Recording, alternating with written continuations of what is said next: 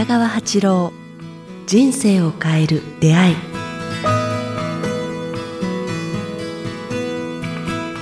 こんにちは早川洋平です。北川八郎人生を変える出会い。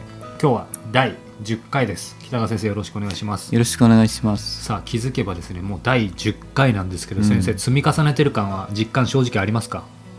ん 回を重ねてる感ああ、流れの中にあるから、どうかな。あんまり意識してないですね。これあの私事で恐縮なんですけどあの会社で私の会社今年もう9年目なんですけどこうしていろんな番組のお手伝いさせていただいてるんですけどうん。自分自身もそうですけどもう番組皆さんおっしゃるんですけど無意識の間にもう10回100回本当300回とか続けてる方いらっしゃるのでそうですか。すごいですね。なので今先生おっししゃったようにもう気づかない間に10回300回。400回もあるんですけどもうんまあ、そんな中でですね今日めでたき第10回ということなんですけども今日はですね、えーこんなちょっと今までとまた趣旨が変わるんですけどもこんなキーワードを先生にお話を伺いたいんですけど拡大よりも充実、ああ、経済に関してです。言えばですね。はい前回の経済つながりでいけばなんですけども、よく先生拡大よりも充実をっておっしゃってるんですけど、うんなんとなく確かにそうだよなっていうのは腑に落ちるんですけどこれはなぜなんですかね？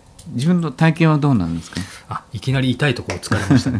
これですね。実はまさに一番伺いたいところなんですけども、まあ、ずっとやっぱり同じ意味合いかどうかもわからないんですけど、うんやっぱり量より質ああっていうのはずっと気をつけてきたんですけどまさにこのうん。去年ぐらいにいろんなことが絡んで、うん。これも後からなんですけどやっぱりやや量質より量を追ったところがあって、まあ、その歪みで今いろいろ実は進行形で苦しみつつ先生のこの拡大よりも充実をっていうのがすごく腑に落ちてるところです、ちょうど。うん。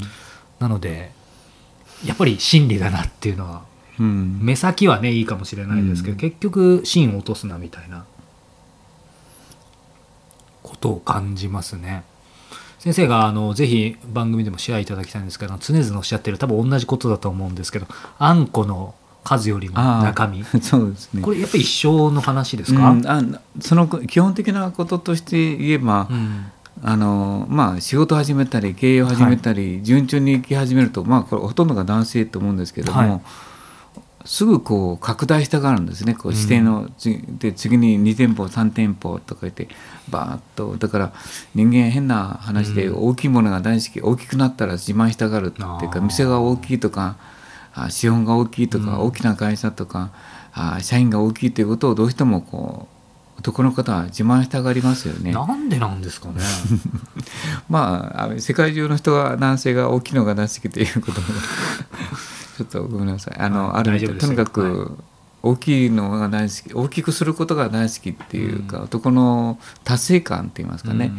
とかありますね、うん。でも今の時代はこうそれをするよりももっと大事なことはちょっとだけ充実って言いますかね、うん。拡大する前に、うん、拡大するという人は従う人はほとんどゲーム感覚で仕事を取り付いたり大きくしたりする人たちが面白いから仕事してるとか、ただお金儲けるから儲けたからまた税金対策で拡大しなくちゃとかいう、なんかなそこにこう従業員の幸せとか品物の良さのじゅあの質を高めるとかそういうことの情熱人々を幸せにするための情熱ではなくて自分の野望の達成のための情,、情熱の方向に行くのが僕拡大してる人たちの顔を見ると感じるんですよね。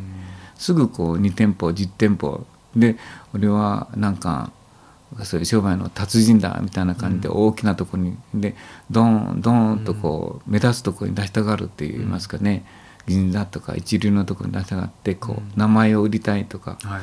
なってしまっている方たちが多いと思うんですけども、でもそれまさに先生が先週おっしゃってたそうなっちゃってる人はそこにある意味ひ人がなく数字遊びだったりゲーム感覚でやってるから人間経済じゃないってことですよね。そうですね。そうですね。その通りですね。うんうんなんかこうゲーム感覚で面白い。ただこう仕事の大切さやそこでそのあのなんていうか企業の使命を忘れて、ただよく売れる大きくなる収入がある税金対策、うん。名前を挙げるっていうことで拡大していってる人たちは、まあ大体10店舗目以上になった時ほとんど自滅していきますね。もうほとんどの人がダメになってきますね。そこで気づいてあそうではなくてこうあ社員のためにここまであちょっとこう緩めてこう、役に立つことや客の喜びや社員のこうなんか技能を高めることに目を向けることができる経営者と突っ走る経営者の違いはやっぱさっき言った野望と野心なのかそれとも希望と人々に喜びを歓喜を与えることができるのかの違いだと思いますね。えー拡大よりもまあ充実ということで今いろいろお話を伺ってるんですけどふと思い出したんですけど先生常々これと関係してたと思うんですけどイベントと、まあ、神事？そうですね。神事、ですかね。はい。この違いっていうのを常々説かれてますけどこの辺もお話しいただけますか？そうですね。今の拡大と充実もよく似てると思うんですけど拡大の人はこうイベント好きな人みたいなもんですよね。うん。わーわーされてとにかく収入と利益と目立つことをするっていうのが拡大だと思うんですね。はい。で拡大する時はそれが必要ですよね、うん。なんかこう目立つことや人の目を引くことやとにかくそうですね。宣伝ることや人を集めることが、うん。でイベントとイベントもその拡大もなんかこう自分の利益につながらないことが来たり起きたりしたらパッとやめてしまいますよね。うん。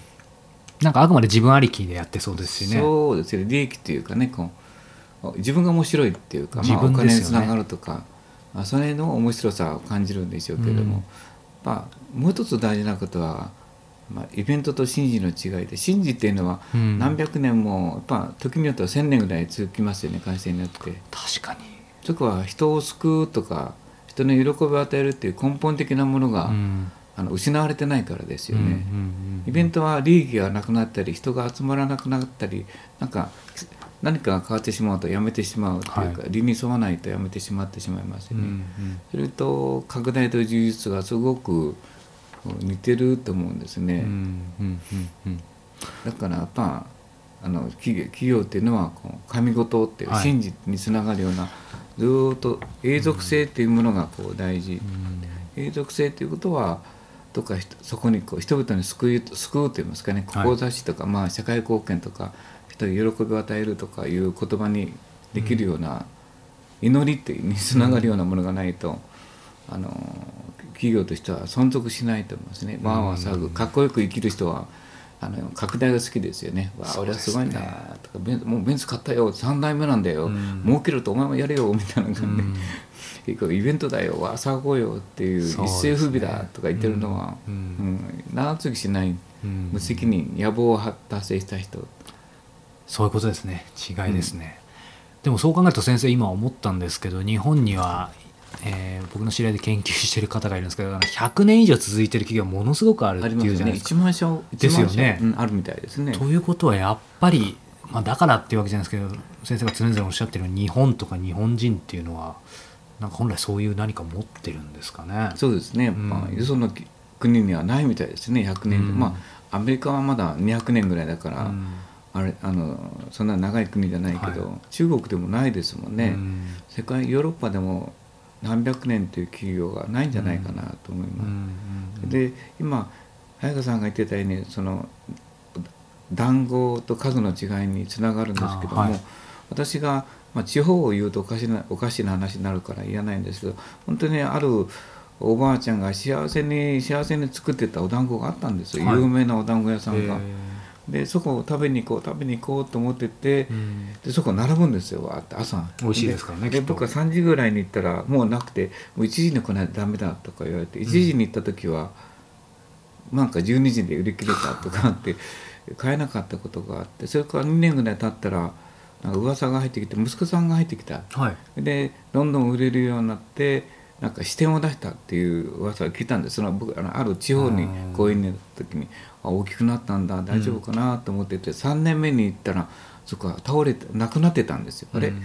あそこの店ないなと思って聞いてみたらやっぱりその拡大って言いますかね。うん。どうしてダメになったと思います？おばあちゃんはいつもうん「ありがとう」とか、うん。こう美味しいなんかおはぎあうん。あんこを作って食べてねとか、うん。数が200ぐらいしかか300ぐらいしかうん。限れてなかったんですよ、うんただ息子さんが来てからうん。バーッと同じような作り方をしたら、うん。ある日突然売れなくなった。うん。なぜそうなったか。あれですかねなんか手作りを変えた例えば機械化したりとか何かこう添加添加物みたいなものを入れたとか、売れることを目指したからこう機械を入れる。手手じゃなくなった。ら大量作らないといけないでしょ、ただ味が一定にするとか言ってこう、うん。日々の味の違いとかがないじゃないですか。で機械だからこうこね方が綺麗だからちょっと味が変わってきますよね、うんでまあ、まずそこまでは良かったらしいんですよ。みんなまだあの並んでとか、うん。ただな並んでる人からもっとたくさん作ってよとか息子さんに言ってもっと売れるじゃないかとか言ったら、うん。じゃあもっと作ろうと思って作り始めますよね。ただ人を雇って今度はおばあちゃんの手ではなくて自分の手ではなくて他の人の手を入れるとまた変わってきますよね、うん。でさらに失敗したことがあるんですよ。はい、視点を出したことによって。さらに失敗したこと何ですか？大量に売りたい。冷凍するようになったんです。よあうん。あもう最初と全く別物ですね、うん、だからもうそこにはない心がない、あのおばあちゃんの意思がない。志がない、うん。だけどまさに僕拡大と充実がその辺にあると思いますね、うん。心が売るため利益のためにやったことはうん。やがて消えていくだろう、うん。志を失ったこと、うん。で合理的にやったこと、うん。そこにはあ人々の喜びじゃなくて売りたいという欲が先行するから、防腐剤を入れるでしょ、うん。おばあちゃんの時は300個だぐらいぐらいから防腐剤なんかいらないじゃないですか、うん。ところがやっぱ1000個2000個になったらうん。防腐剤をいらないといけないし、うん。まして視点になったら今度はそれを冷凍食品でやらないといけないし、うん。で包みとかなって、ね、値段も上がってくるし、うん。全くそのそれがあ短期的な例なんですけどそこを乗り越えなきゃいけないと思うんですけども、うん。拡大と充実の違いだと思うんですよね、うん。だからまずやる前は充実それを失わない心でうん。少しずつこうあの作り方や技術を高めてこう、うん。拡大を目指すのではなくて喜びを目指してあげるっていうことが僕貨幣経済というか、まあ、あの本物の生き方、うん。大事っていう結局さっきのそのお団子屋さんの息子さんはだからそういう意味でもまだ元はおばあちゃん神事だったのがイベントになっちゃったってことですよね、じゃあそこで大企業はどうするんだとかもう工業繊維はどうするんだとか、同じだと思うんですよね。工業繊維って人も祈りを込めて作る工業製品とうん。出しながら教えた人はねだからそこを取り入れて社長さんが言ってますよ、はい。あの一つ一つにあの手を添えて出会った時にみんなの役に立って帰って帰って出て行っておいでとかみんなの役に立ってあれしてくれねとか喜びを与えてくれねと必ず声をかけてる大量生産で同じことというこうん、とですね、それとはねやっぱ違うって言ってましたね。うん。社員もそれを感じるって最初はバカにしてたけど徐々に徐々にそれが売れてありがとうとか、あんたの製品は違うとか評判が返ってくるようになったからやっぱり大事なんですねっていう。でも先生おっしゃってたそその辺はまさにまたこれも追ってですけど1秒の祈り1秒の感謝とかともつながるってことですよね。だからちょっとこうスピリチュアルなっていうかね、まあ、言葉でかっこいい言葉であれだけど、いう考え方を取り入れるっていうのは僕、これからのあの貨幣経済とか資本主義には必要なこと、要素だと思うようになりましたね。うんただ売れるとか感謝とか心とかいうよりも、もうちょっとスピリチュアルな生き方や考え方を浸透させることがうん。貨幣経済を救うのではないかな、そうですね。そこにはやっぱ心がありますからね人間経済の方が。うん、人間心を失うこと無理やもんね、うん。心がないあれは。ということで、えー拡大よりも充実神事とイベントということを、えー今日は、えーお話を伺いました、えーこの番組では北川八郎先生の、えー質問そして番組へのご感想をお待ちしております、えー詳しくは北川八郎ホームページもしくは、えーこちらのメールアドレス北川アットマークキクタス .jp kitagawa アットマーク ki アルファベットの q tas.jp までお寄せください。今日は第10回をお届けしました北川先生ありがとうございましたありがとうございました。